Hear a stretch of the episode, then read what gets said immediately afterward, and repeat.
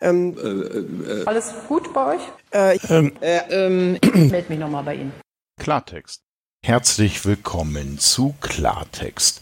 In der heutigen Folge geht es um einen Referentenentwurf, nach dem zukünftig Computer von Journalisten ausspioniert werden dürfen. Diese Frage wurde an das Bundesministerium des Innern für Bau und Heimat gestellt.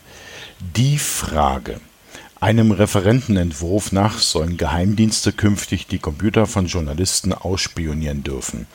Wie ist dies mit der im Grundgesetz verankerten Pressefreiheit zu vereinbaren? Die Antwort des BMI. Sehr geehrter Herr Köhn, vielen Dank für Ihre Anfrage. Zu diesem Sachverhalt hat sich Bundesinnenminister Seehofer vor kurzem persönlich geäußert. Gern kann ich Ihnen das entsprechende Zitat, das auf die Frage Ihrer Hörer eingeht, zur Verfügung stellen.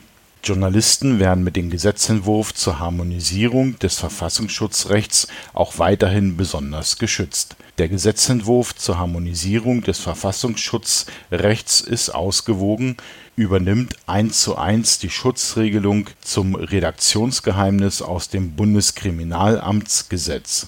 Die Neuregelung ist damit auf der sicheren Seite der Rechtsprechung des Bundesverfassungsgerichts, das genau solche Regelung erst 2016 ausdrücklich bestätigt hat. Die terroristische Bedrohung ist ebenso weiter real wie elektronische Angriffe fremder Staaten. Die Menschen in Deutschland müssen davor effektiv geschützt werden dies erfordert rechtzeitige Aufklärung bei Tatvorbereitungen oder Ausführungen im Cyberraum, natürlich auch mit Mitteln der Cyberaufklärung. Der Verfassungsschutz muss in der digitalen Welt ankommen.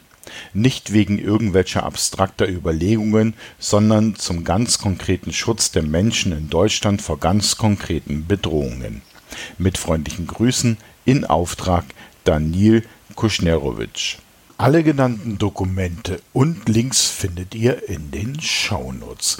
Wenn ihr hier mitmachen wollt, dann könnt ihr mir gerne eine Frage zuwerfen. Das Ganze könnt ihr machen, indem ihr schreibt. Entweder an klartext.sendekasten.de oder ihr geht direkt auf sendekasten.de und dort findet ihr auf der rechten Seite einen Menüpunkt, der heißt Haben wir noch Themen? Dort könnt ihr unter anderem mir auch einen Audiokommentar zukommen lassen. Das Ganze geht natürlich auch per Mail. Ähm, über die Webseite ist es für alle einfach ein bisschen einfacher.